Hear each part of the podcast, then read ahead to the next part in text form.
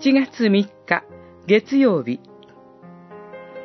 御子イエスの血が罪を清める。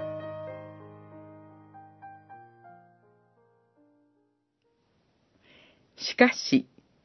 神が光の中におられるように私たちが光の中を歩むなら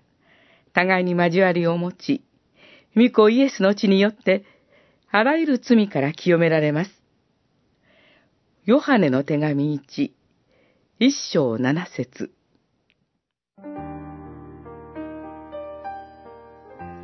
ハイデルベルクが洗礼について教えるところでこのような問いがあるのには特別な時代背景があります。当時のローマカトリック教会は司祭によって執行される洗礼の水そのものが自動的に洗礼を授けられる人の罪を洗い清めると教えていました。ですから、ハイデルベルクは、その教えを聖書の教えではないと否定して、次のように言います。いいえ、ただ、イエス・キリストの血と精霊のみが、私たちをすべての罪から清めてくださるのです。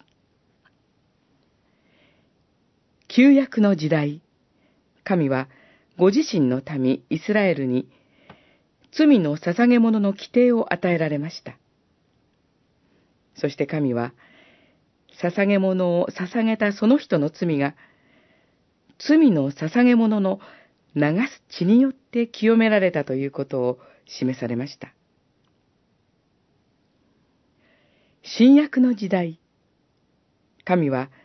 イエス・キリストが十字架の上で死んで、血を流されたことによって、信じる人の罪を清めて、生としてくださいます。そして神は、洗礼という外的な水の洗いという目に見える形、体感できる形で、洗礼を受ける者は罪から清められ、生とされたことを承認してくださるのです。